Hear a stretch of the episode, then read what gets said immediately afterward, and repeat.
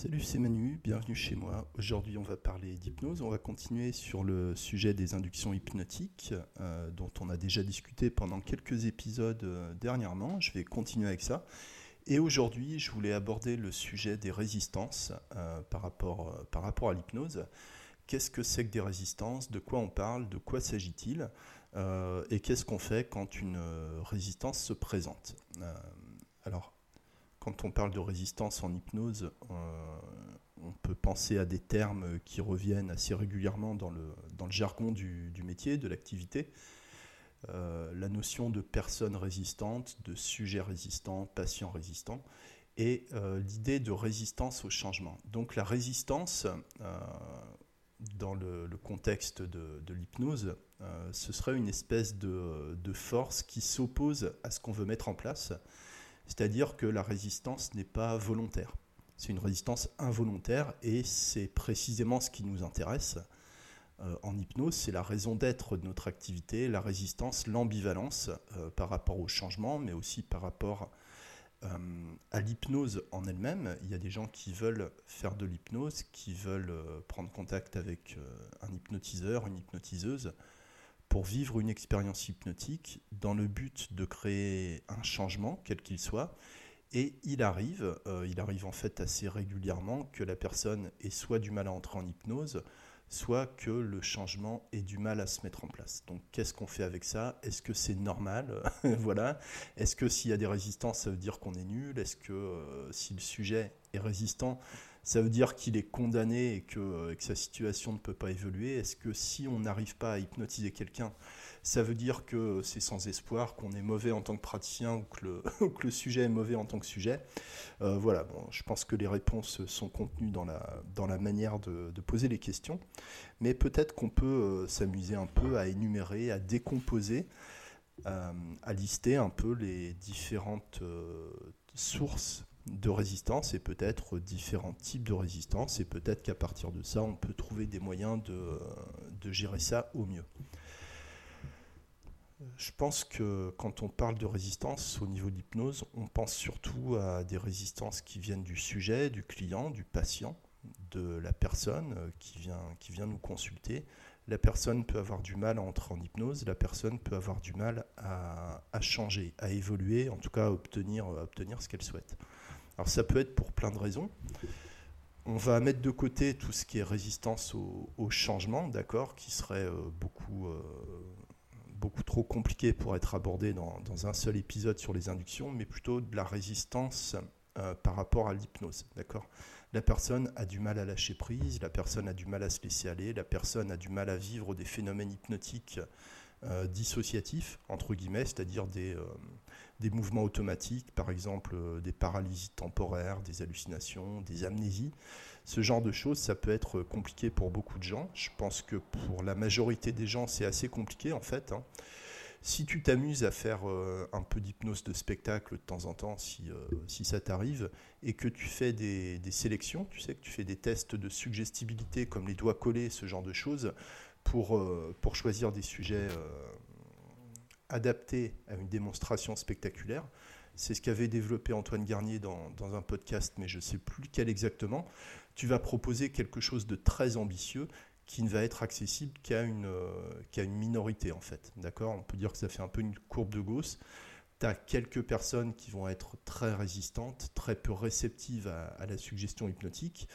La majorité des gens, ça, correspond à une réceptivité moyenne, d'accord? C'est-à-dire que la personne est capable de suivre les suggestions, d'obtenir des phénomènes hypnotiques, mais ça peut prendre un peu de temps, un peu de temps pour que ça se mette en place, un peu de temps pour trouver la bonne approche, la bonne, euh, stratégie, la bonne porte d'entrée pour, euh, pour l'hypnose.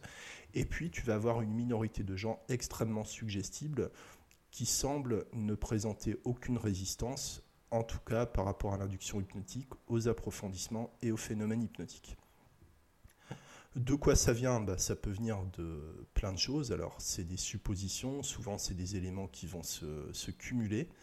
Ça peut être euh, une somme de détails euh, qui fait la différence, mais euh, quel est le détail qui, va vraiment, qui va vraiment peser dans la balance?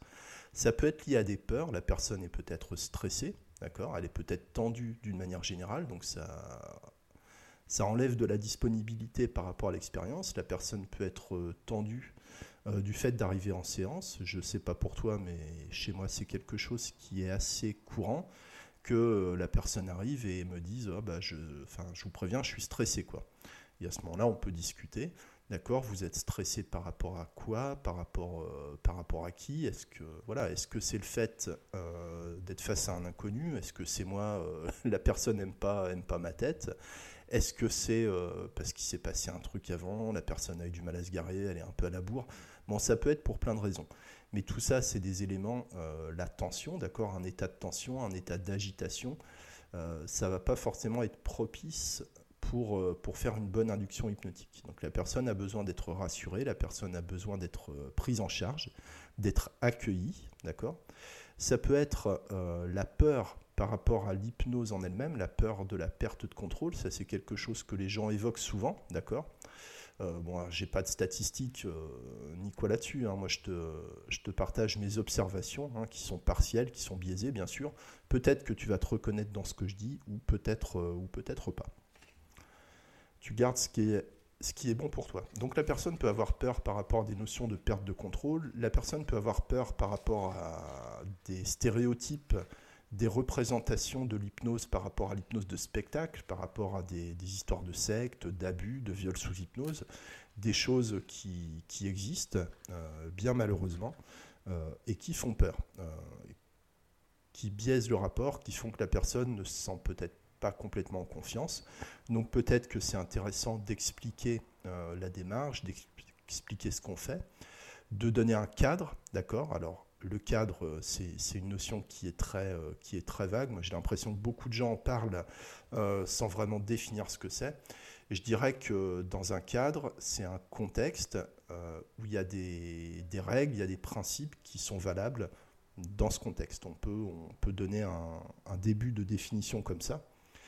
Et le cadre, par exemple, ce serait que ben, moi, je vais vous faire des propositions, je vais vous proposer les choses, ça s'appelle des suggestions. On va voir ce qui se passe, d'accord? Et moi, je m'adapte à vous, et c'est pas à vous de vous adapter à moi. Moi, je vous donne pas d'ordre, je suis pas là pour vous dire euh, comment vous devez euh, vous comporter, comment vous devez penser dans la vie, etc. Un peu l'idée de, position basse, d'accord? Euh, qui peut être voilà, qui peut être aussi discutée en long, en large et en travers, mais l'idée de de bien montrer qu'on n'est pas dans une démarche de domination, parce que les gens ont plus de facilité à faire quelque chose à partir du moment où ils se sentent libres euh, de le faire. C'est pas toujours suffisant, d'accord? Il peut y avoir aussi un autre type de résistance liée aux attentes de la personne. Peut-être que la personne en attend énormément. Euh, par exemple, euh, si tu prends le cas d'un hypno qui demandera à un autre hypno de lui faire une séance d'hypnose profonde, voilà, moi ça m'arrive parce que je parle beaucoup d'hypnose profonde, donc euh, les gens me demandent d'expérimenter les états profonds, et ils en attendent tellement qu'ils passent à côté de ce qu'ils vivent en fait. C'est-à-dire que ce qu'ils vont vivre, euh, c'est pas ce que eux se représentaient comme étant un état, donc ils peuvent se sentir en situation d'échec, ils peuvent me mettre en situation d'échec, mais ça on va dire que que moi je m'en remettrai, tu vois. Mon ego, euh, se, relèvera de ça. Par contre, pour la personne, ça peut être, euh, une suggestion négative permanente, d'accord? En fait, euh, il y a une espèce d'expression comme ça, une espèce de, tarte à la crème en hypnose qui vient surtout de la PNL, qu'il n'y a pas d'échec, qu'il n'y a jamais d'échec. Euh, moi, je dis qu'il y a des échecs en hypnose. Les échecs, ça existe. Les échecs thérapeutiques, les échecs euh, en termes d'accompagnement, en termes de, relation avec, euh, avec le patient, avec la personne, le sujet. Et des échecs au niveau technique. On n'arrive pas à faire une induction, on n'arrive pas à produire une induction qui, qui donne lieu à une, une, une expérience d'hypnose qui soit vraiment convaincante. La personne peut en déduire que l'hypnose ne fonctionne pas sur elle. Et ça lui ferme des portes euh, par rapport à d'autres éventuels accompagnements. D'accord Peut-être que je ne suis pas la bonne personne euh, par rapport à ce client-là, euh, mais c'est intéressant pour la personne qu'elle puisse aller consulter quelqu'un d'autre. voilà. Donc, les échecs existent et les échecs peuvent avoir des conséquences. Les échecs coûtent, coûtent cher. Une personne que tu n'as pas réussi à hypnotiser dans une première séance, tu auras aussi beaucoup de mal à l'hypnotiser dans une deuxième séance et dans une troisième séance si la personne décidait de revenir. Mais a priori, quand tu fais de l'hypnose, si tu n'as pas, si tu n'as pas fait de l'hypnose qui soit clairement identifiée comme de l'hypnose par ton client, euh, il y a peu de chances qu'ils reviennent. Voilà, ça c'est tout l'inconvénient des méthodes basées sur, euh, le conversationnel, où il n'y a pas de, rituel, euh, il n'y a pas de phase de rupture par rapport à la communication habituelle, et les gens peuvent avoir du mal à identifier de quoi il s'agit et en déduire qu'ils n'ont pas fait d'hypnose, que c'est nul, que ça marche pas, et c'est comme ça que tu te retrouves avec des avis à une étoile sur Google, etc. Ça, c'est un débat que tu connais. Donc je dirais qu'avant tout, la personne a besoin euh, d'être rassurée par rapport à l'hypnose, mais peut-être que la personne a besoin aussi qu'on augmente ses attentes. Tu sais ou tu sais pas, mais les représentations dans le grand public, ça évolue, d'accord? C'est-à-dire que les stéréotypes, les croyances, les clichés que les gens vont avoir par rapport à l'hypnose, c'est pas les mêmes aujourd'hui qu'il y, a, 10 ans. Tu vois, moi quand j'ai commencé l'hypnose, euh, les gens avaient peur tu vois, ça leur faisait peur. On commençait à en entendre parler, c'était en pleine explosion avec, euh, avec l'hypnose ericksonienne, où vraiment il y a eu beaucoup de, de, communication sur le sujet, beaucoup de gens qui s'y sont intéressés euh, d'un seul coup. Et les gens avaient peur par rapport au spectacle, par rapport à Mesmer, par rapport à, à des trucs, euh, comment dire, des trucs plutôt malsains, comme les histoires de MK Ultra, de d'abus sous hypnose d'endoctrinement par des sectes et des, choses comme ça. Euh, des peurs euh, plutôt légitimes, plutôt justifiées à mon avis. Les gens avaient besoin d'être rassurés. Aujourd'hui, le stéréotype de la séance d'hypnose, il est un peu différent. Il y a une représentation plus ou moins euh, médicale, plus ou moins thérapeutique, assez commune. Euh, c'est pas rare des gens qui viennent, même quand c'est la première fois, qui te disent qu'ils ont déjà expérimenté des séances en audio sur YouTube ou des, ou des choses comme ça. Euh, et souvent, quand tu leur fais de l'hypnose un peu classique, comme je fais, c'est-à-dire basée sur des techniques relativement, relativement communes, les gens font assez facilement des liens avec des pratiques qui utilisent la suggestion comme euh, la sophrologie, comme la méditation guidée. Alors, si c'est guidé, est-ce que c'est encore de la méditation? Ça, c'est encore, euh, c'est encore un autre sujet, avec le yoga, avec, euh, avec ce, genre de, ce genre de pratique. Donc, comment la personne se représente l'hypnose, c'est quelque chose qu'on a besoin de connaître. Ça vaut le coup de passer deux minutes à discuter avec la personne, de lui demander qu'est-ce que c'est pour vous l'hypnose Qu'est-ce qui, euh, voilà, qui vous amène dans un cabinet d'hypnotiste Qu'est-ce qui vous intéresse par rapport à cette démarche, par rapport à cette méthode Pourquoi, voilà, pourquoi l'hypnose? Et là, en fonction des, réponses, tu peux, euh, tu peux t'adapter. Les gens ont besoin de se rassurer aussi par rapport au fait que tu les comprends. Bon, bah ça, c'est le rapport. Hein. Euh, il y a aussi des, des tas d'effets contextuels qui rentrent en ligne de compte, d'accord? La posture, ou plutôt l'attitude euh, de l'hypnotiste est, fondamentale, hein, le non-verbal, une attitude d'écoute, une attitude écoutante, non jugeante. Le fait de plus écouter qu'on ne parle, de ne pas couper la parole, de ne pas faire du recadrage intempestif, de ne pas chercher à mettre les problèmes sous le tapis. Par exemple, j'entendais dans une vidéo euh, récemment un formateur tu vois, qui, discutait avec, euh, avec une stagiaire euh, dans, dans, une visio, et la personne dit Ah oui, moi je parle beaucoup, euh, c'est à cause de mon anxiété. Et le, formateur dit Bah non, ça ne veut rien dire, tu parles beaucoup parce que tu parles beaucoup, c'est pas de l'anxiété, donc, donc tu n'as pas d'anxiété, tu tu fais disparaître le problème en, en, changeant les mots comme ça. mais là, on est beaucoup plus dans la technique d'influence que dans, que dans l'accompagnement pur et dur. Bon, c'est un, un petit exemple pour montrer que c'est facile de rompre le rapport, c'est facile c'est facile de prendre la bonne direction dans une séance. Donc une attitude écoutante, euh, poser beaucoup de questions, mais pas forcément des questions euh, intrusives, euh, plutôt des questions ouvertes et plutôt, moi je recommande des questions qui portent sur la précision des termes. Par exemple, la personne dit je suis anxieux, Ok, vous êtes anxieux, qu'est-ce que ça veut dire pour vous être anxieux? La personne peut dire Ah oui, bon, bah, je suis peut-être pas anxieux. Enfin, on, s'en fiche. Si vous me dites que vous êtes anxieux, les mots que vous utilisez, c'est les bons, mais moi, j'ai envie de comprendre ce que vous me dites.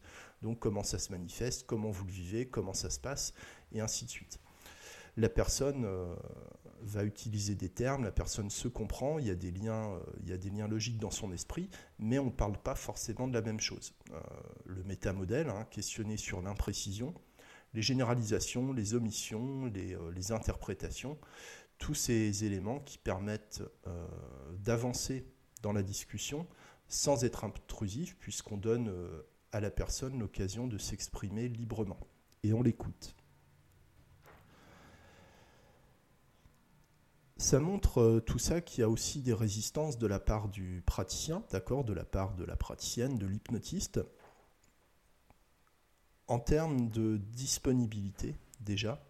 Il y a des jours, on est capable d'écouter, on est capable d'absorber ce que la personne dit, on est capable naturellement, sans effort, de créer, euh, de créer une relation, de créer un rapport, et ça va, et ça va rouler, d'accord? Même si le rapport ne fait pas tout, il est, euh, il est fondamental, d'accord? C'est quelque chose qui est communément, euh, communément admis.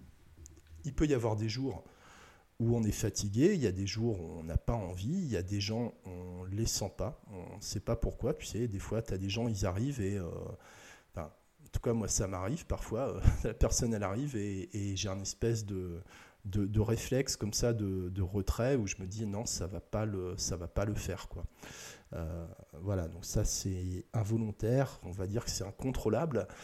certainement, c'est lié à ton état de fatigue, à ton état nerveux, à ton, à ton niveau d'énergie, entre guillemets.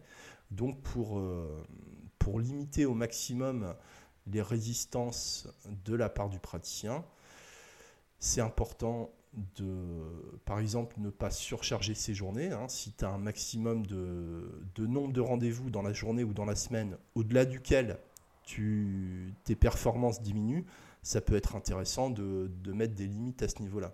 Moi, je sais que si je fais trois séances dans la journée, la quatrième, ça va commencer à baisser en qualité. Donc, je vais plutôt me limiter à trois séances dans la journée, quitte à en rajouter le samedi matin, etc. Euh, pour, avoir, euh, bah, pour avoir suffisamment de séances pour, euh, gagner ma vie, tu vois. on va pas, on va pas parler trop, trop de cet aspect-là aujourd'hui, mais ça reste important. Des jours où tu as des problèmes d'argent, par exemple, ça peut te plomber, ça peut te plomber le moral, ça peut te mettre en tension, ça peut te mettre une anxiété de, performance, une pression de la performance qui peut aussi euh, créer de la résistance de ton côté en tant que praticien. Plus on va se mettre d'enjeu sur la séance, et plus ça va être compliqué en fait. Si c'est un cas auquel tu n'as jamais eu affaire, un sujet que tu maîtrises mal, euh, ou un client un peu, un peu chelou, un peu bizarre, ça va être, ça va être compliqué.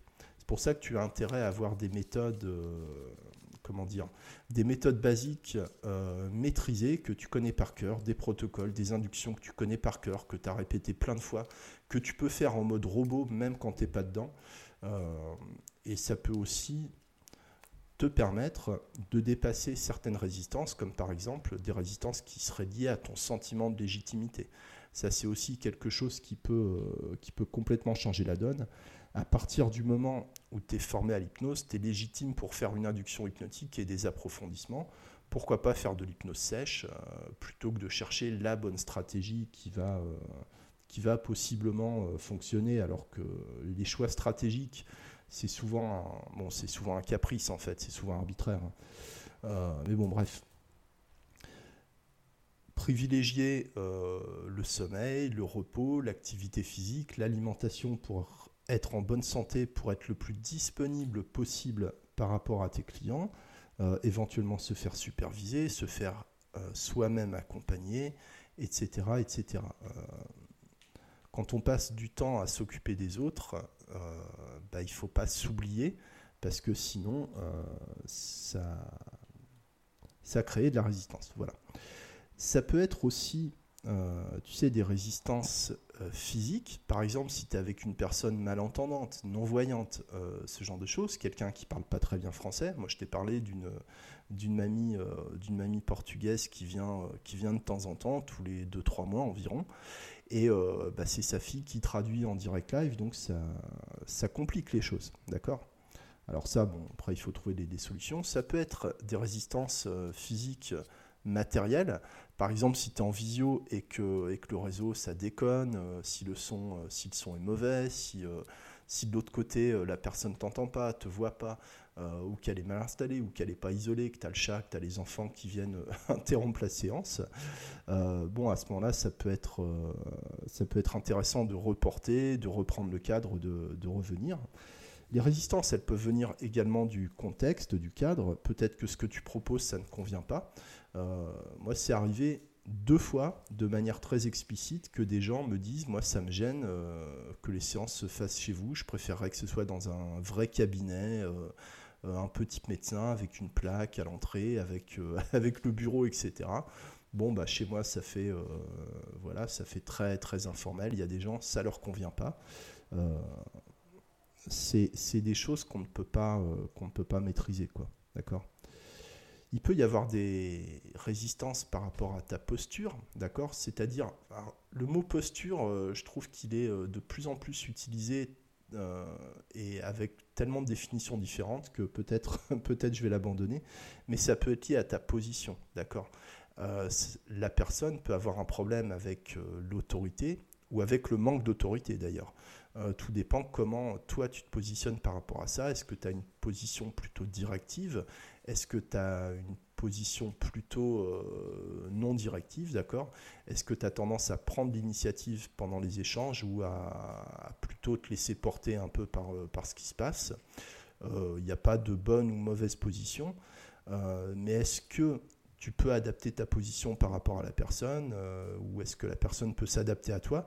Euh, parfois, ça suffit pour, euh, pour consolider le rapport ou pour reprendre les choses sur une base, euh, sur une meilleure base quand ça démarre mal, c'est de te remettre en position base, de poser des questions, de rendre la parole, d'accord? D'une manière générale, de trop parler, de trop se présenter en sachant, c'est quelque chose qui fonctionne pas très bien, quoi, d'accord? C'est pour ça, en tout cas surtout dans la pratique de l'hypnose, euh, moi, je recommande de plus en plus maintenant, même si je l'ai pas toujours dit, mais euh, c'est des choses que j'ai réalisées avec la pratique. Euh, voilà, peut-être à tort, hein, peut-être à raison. je dirais qu'à partir du moment où tu es là pour faire une séance d'hypnose où la, personne vient pour ça, de ne pas attendre plus que nécessaire le moment de faire de l'hypnose. Si en 5 minutes la personne a tout dit, bah, tu, peux, commencer l'induction. Et si jamais tu estimes qu'il y a besoin de faire du remplissage parce que la séance est trop courte, euh, c'est assez facile de faire du remplissage pendant l'hypnose euh, plutôt qu'en dehors. D'accord? C'est aussi une bonne manière de te prémunir contre beaucoup d'erreurs stratégiques euh, de l'accompagnement, le fait de projeter, euh, le fait d'afficher une, pseudo-connaissance, une pseudo-compréhension des, mécanismes humains alors que la personne arrive avec quelque chose qui est complètement irrationnel, euh, les difficultés sont irrationnelles et même les résolutions en hypnose sont complètement irrationnelles. je pense que c'est intéressant d'aller assez vite dans l'hypnose. Euh, si on attend trop longtemps, si on passe trop de temps à questionner, à discuter, le problème, euh, je trouve qu'on fait monter la, pression par rapport au moment où on va vraiment attaquer l'hypnose. C'est plus facile de commencer assez vite en fait. Surtout en première séance pour donner un effet un peu d'ancrage. Après, tout dépend comment, euh, tout dépend comment tu travailles. une manière de travailler assez, assez classique, assez commune, c'est de passer un certain temps à faire de l'entretien stratégique, de la détermination d'objectifs, du questionnement, et ensuite d'aller faire de l'hypnose. Alors dans, euh, dans une version un peu, pas extrême, mais assez poussée de cette approche, c'est l'hypnose érectionienne avec... Euh, une, volonté de donner un côté assez chirurgical à, l'hypnose, d'accord, en posant des questions, en utilisant des métaphores, en utilisant des suggestions, en utilisant des, suggestions imbriquées, etc., etc., euh, pour aller toucher des choses très très spécifiques. Et puis dans le versant opposé, tu aurais l'hypnose profonde, l'hypnose sèche, où on est complètement dans ce qui est irrationnel, où on ne va pas utiliser spécialement de, euh, de, suggestions liées à la visualisation ou à ces choses-là. Et la personne peut résister aussi à ça, d'accord euh, Par exemple, la personne peut avoir des résistances par rapport à l'utilisation de son imagination, d'accord Vous pouvez imaginer euh, un endroit agréable, puis la personne, il n'y a rien qui vient, ou elle n'arrive pas à visualiser, d'accord C'est une résistance, et à ce moment-là, peut-être que c'est plus intéressant de passer en suggestion directe, en suggestion kinesthésique, de plus jouer sur le canal auditif, d'accord Des résistances par rapport aux phénomènes hypnotiques en eux-mêmes, d'accord? Par exemple, l'idéomoteur, les, mouvements automatiques, les paralysies, sans parler des hallucinations, etc., qui sont intéressantes euh, à utiliser en transsomnambulique, mais qui peuvent, euh, qui peuvent faire peur, qui peuvent ne pas être identifiées comme un phénomène hypnotique, d'accord? Si la personne a les yeux fermés, bah, des hallucinations les yeux fermés, c'est plus considéré comme des visualisations que comme des hallucinations. Euh, là encore, c'est important de garder le contact avec, euh, avec le sujet, d'arriver à savoir ce qui se passe. Euh, donner la possibilité à la personne de parler pendant sa transe, déjà ça rend l'expérience beaucoup plus interactive. En transe somnambulique, si le praticien est inclus dans l'expérience, ça nécessite euh, beaucoup de, réserve, une certaine attitude de, retrait de la part du praticien, d'accord? L'utilisation du clean language dans, ce contexte me paraît fondamentale, d'accord? Il peut y avoir des résistances par rapport à la profondeur de transe, par rapport aux approfondissements. Si tu es habitué à pratiquer l'hypnose profonde, bah, c'est quelque chose que tu as déjà identifié, d'accord? Au-delà euh, d'un certain niveau, la personne n'absorbe plus les suggestions. Euh, par exemple, tu peux avoir une personne avec beaucoup de relâchement musculaire, mais tu n'auras pas la détente viscérale, tu vois, tu n'auras pas le relâchement de l'estomac, etc. etc.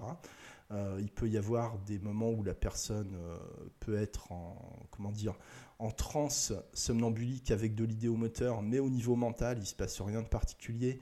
Il n'y a, a, pas ce, comment dire, cette rupture au niveau euh, rupture ou, euh, décalage ou, euh, ou, transformation au niveau mental, d'accord Il n'y a, pas le, truc, il n'y a, pas le, a pas le déclic. quoi. Peut-être que la personne s'attend à être endormie, à être inconsciente, voilà, et ça, ça pose encore des résistances parce que qui a envie d'être inconscient face à un inconnu, tu vois ça pose beaucoup de, difficultés. Alors, quelles sont les, solutions par rapport à ça? C'est surtout ça qui nous intéresse. Euh, qu'est-ce qu'on fait par rapport à ça? Je dirais qu'on cherche à s'adapter, mais même quand on s'adapte, euh, même quand on s'adapte, on ne trouve pas toujours la solution. Donc je dirais que les résistances, c'est statistiquement correct. Euh, il y a forcément des résistances. Enfin, D'ailleurs, la personne vient par rapport à des résistances. Si la personne résiste par rapport à l'hypnose, qu'est-ce qu'on peut faire? Je le dis souvent, euh, par rapport aux résistances, c'est important d'avoir des enchaînements qui sont bien maîtrisés, notamment au niveau des inductions. C'est facile de, reprendre des inductions existantes qui peuvent te convenir. C'est facile euh, d'écrire ton propre, euh, ton propre schéma d'induction, de créer ta propre induction. C'est assez facile à faire. C'est pas forcément ce qu'il y a de plus intéressant, mais, mais c'est possible, tu vois. Euh, d'avoir quelque chose que tu connais bien, ou en tout cas avec des étapes euh, assez précises que tu peux suivre, d'accord euh, Ça te permet déjà de t'enlever pas, mal de, pression, d'accord Une technique que tu maîtrises pas, c'est toujours compliqué à mettre en place, en fait. voilà, une technique que tu découvres, ça demande de l'expérimentation, et c'est quelque chose que tu as fait deux fois, même dix fois, tu peux pas dire, tu vois, tu peux pas dire que tu le maîtrises, en fait, même si, même si c'est très simple.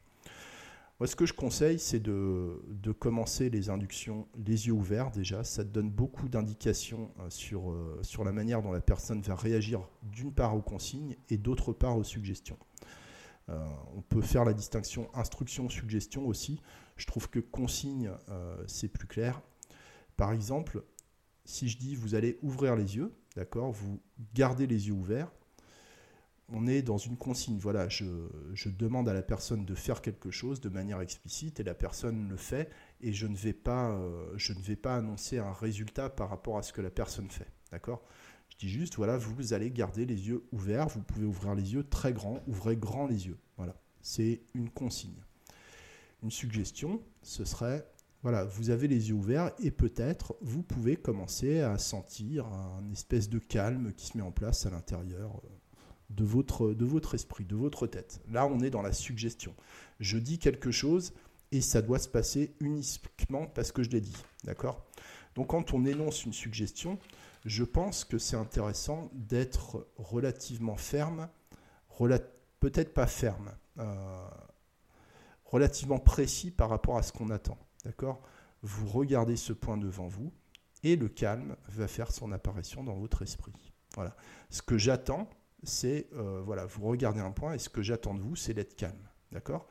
Si ça se passe, c'est très bien. Si ça ne se passe pas, à moi de, à moi de m'ajuster. D'accord? Je pense que c'est très important de rassurer la personne, de prendre l'échec sur soi. D'accord?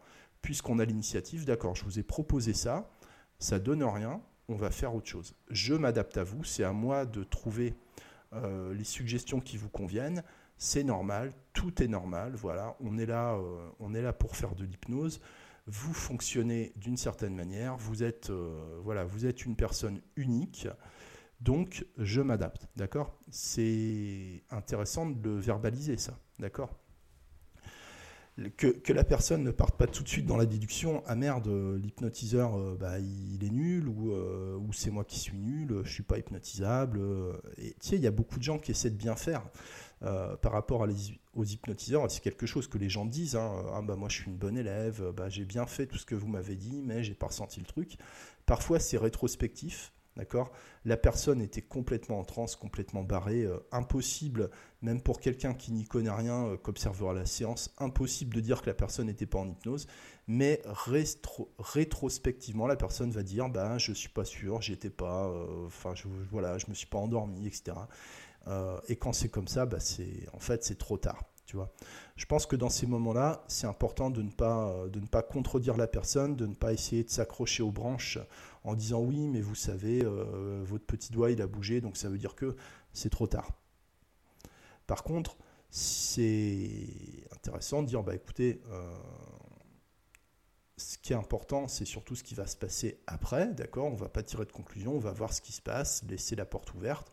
Si tu as encore un peu de temps, bah écoutez, euh, si ça vous a pas convaincu, on va prendre 5 minutes, on va faire autre chose. Ça, je l'ai fait de temps en temps, euh, ça, peut rattraper le truc.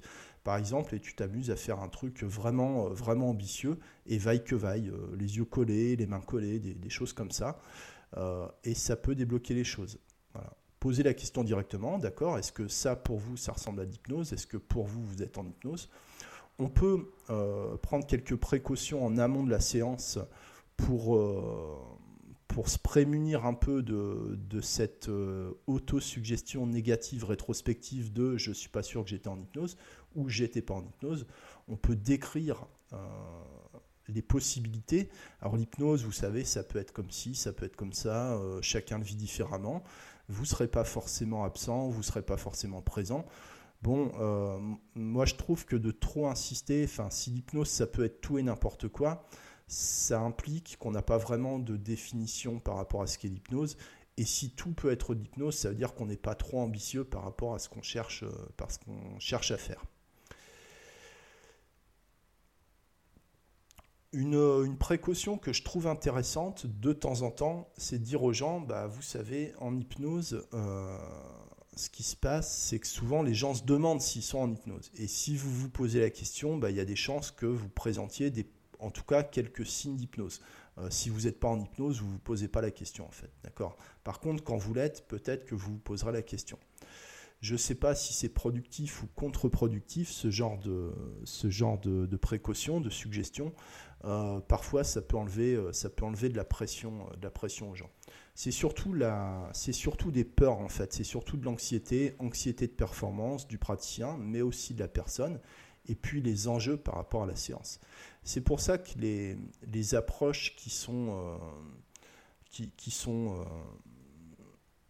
présentées par, euh, par pas mal de praticiens, d'une hypnose assez ludique, tu vois, basée un peu sur la street, basée sur le, sur le spectacle, les techniques d'hypnose rapide, tout ce qui est lié à un esprit de jeu, euh, c'est très intéressant au niveau stratégique. Donc, je pense à des gens bah, que j'ai écouté, par exemple Adrien Moulard euh, dans le dernier podcast d'Anna Gallet, qui parle, euh, qui parle de ça. Il y en a d'autres qui en parlent. L'idée du jeu, vraiment d'explorer, de, jouer, de s'amuser, de dédramatiser les choses, d'enlever de la pression, de, faire baisser les enjeux, ça aide énormément pour, pour mettre en place des phénomènes hypnotiques. On, est dans, un contexte, on est dans un cadre qui favorise l'hypnose, euh, de mettre un peu de la légèreté, de, dédramatiser les choses. Euh, voilà. ce que je pouvais en dire aujourd'hui. Donc, je ne sais pas si ça aboutit à quelque chose en termes de, de solution pour toi. je dirais pour conclure que les résistances sont normales, il n'y a pas de recette toute faite pour, pour contourner, pour éliminer les résistances. les résistances, c'est la raison d'être de, notre activité. Et euh, on parlera la prochaine fois de techniques de forçage, d'accord, de techniques, euh, techniques pure hypnose pour, euh, pour vraiment s'occuper des résistances. Mais je trouvais ça intéressant de faire un état des lieux un peu de ce qui peut se présenter au quotidien comme résistance. Et la prochaine fois, on parlera de techniques vocales, de techniques verbales pour, pour gérer ça. Voilà. C'est tout pour aujourd'hui. Moi, je vais aller, euh, je vais aller me préparer pour, euh, pour ma première séance de la semaine. Et c'est cool. Donc, euh, merci à toi pour ton temps, pour ton écoute. J'espère que ça t'aide un peu, que ça te fait réfléchir. À très bientôt. Bonne journée. Ciao.